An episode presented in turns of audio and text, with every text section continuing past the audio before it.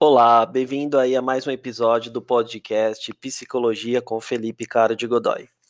E hoje eu irei conversar um pouco sobre, com vocês sobre o tema pânico, transtorno de pânico, em que as pessoas têm, né, vindo me perguntar sobre se ela vai ter sempre essa síndrome do pânico, se ela vai ter que conviver sempre com, com esses sintomas, né, aquele medo elevado, aquela mão tremendo, aquele suor gelado, se isso vai ser pro resto da vida ou se nós temos a possibilidade aí de trabalhar de uma forma que não aconteçam mais, né, os pânicos. Bom, o que eu tenho respondido para o pessoal é o seguinte, e aqui eu vou tentar explanar para vocês também. O pânico, eles são episódios de uma ansiedade extremamente elevada, conforme eu já conversei em episódios anteriores. E esses episódios eles podem ser recorrentes, como terem alguns picos ao longo da vida, né? Aqueles que acontecem e depois não acontece mais, porque a gente acaba sabendo lidar com ele. Muito bem. A partir desse momento em que nós conseguimos lidar com o pânico, ou seja, nós temos ferramenta para isso através aí de uma respiração adequada, através das técnicas de meditação, meditação guiada, mindfulness, uh, o implemento aí quando é possível, né, de terapias alternativas como a acupuntura, que é excelente para auxiliar, assim como outras, né, é, barra de axis, tem algumas outras terapias alternativas também, que são excelentes para trabalhar juntamente com a área da psicologia e psiquiatria para auxiliar aí os clientes e pacientes que têm a síndrome do pânico. E essas ferramentas todas, se a pessoa conseguir trabalhar elas e saber o quanto antes como usá-las no momento certo, com certeza esses episódios de pânicos vão deixar de aparecer. Por quê? Porque a partir do momento que você estiver numa situação em que você começar a sentir um coração um pouco mais acelerado, ou começar a ter algum pensamento ruim, você já vai ter a ferramenta, né, os questionamentos que você deve fazer para você mesmo, para que não ligue o botão de pânico aí no seu sistema, e aí seu corpo tentando te proteger vai te dar sinais do pânico, que são os sintomas que eu falei no começo do episódio. Então é importante que quando nós apresentamos né, esse pânico, né, esse medo intenso, né, esse medo que ultrapassa o nível de normalidade padrão do, do ser humano, é importante nós termos aí algumas ferramentas para trabalhar, e isso é realizado através de uma terapia, entendendo como a pessoa lidar com esse medo, qual que é o gatilho desse medo, de que forma que ele consegue conduzir esse medo, para através de treinamentos, através da psicologia, mais os medicamentos psiquiátricos quando esse episódio ele está extremamente elevado, a ansiedade está de uma forma descontrolada.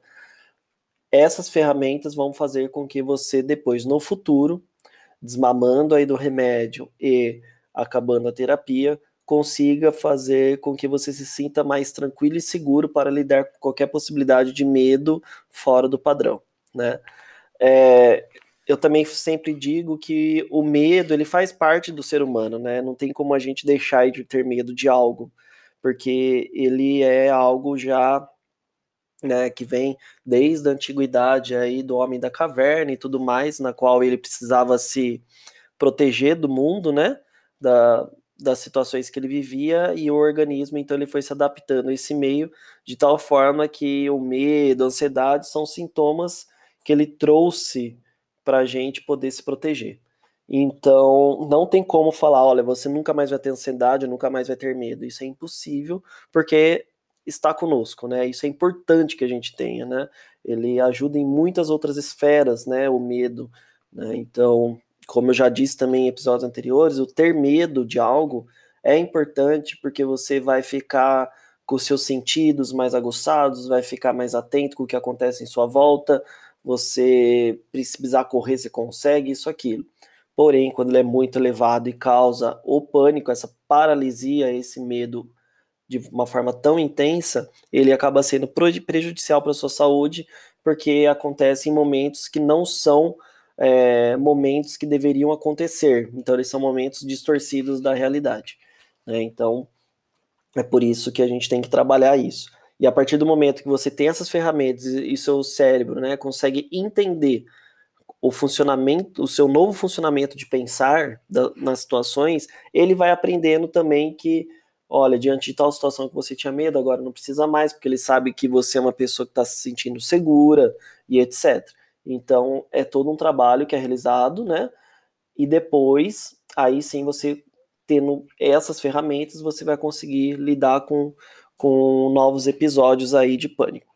Então, respondendo assim a pergunta de uma forma mais clara, né, mais objetiva, o pânico ele provavelmente não vai mais ocorrer da forma tão intensa como ocorria, né? Então, a não ser que aconteça algum episódio que vai te remeter a algum fato antigo, alguma coisa que seja muito brusca, né? Algo catastrófico mesmo, aí talvez você não consiga controlar. Porém, é, na maioria das vezes, né, tendo um trabalho adequado, o pânico ele é bem mais leve e você vai sentir a, a, os sintomas que você sente, você vai se sentir de um modo menos intenso e assim vai se transformar num medo grande, mas não um pânico. Então, o pânico a gente consegue fazer com que ele praticamente cesse no seu organismo e você não tenha aquele pensamento de poder ter medo a qualquer momento. E isso vai parar, né? E aí o que vai acontecer é, em alguns momentos específicos, você poder ter a possibilidade de ter o pânico, porém você vai ter ferramenta para que isso não ocorra, né?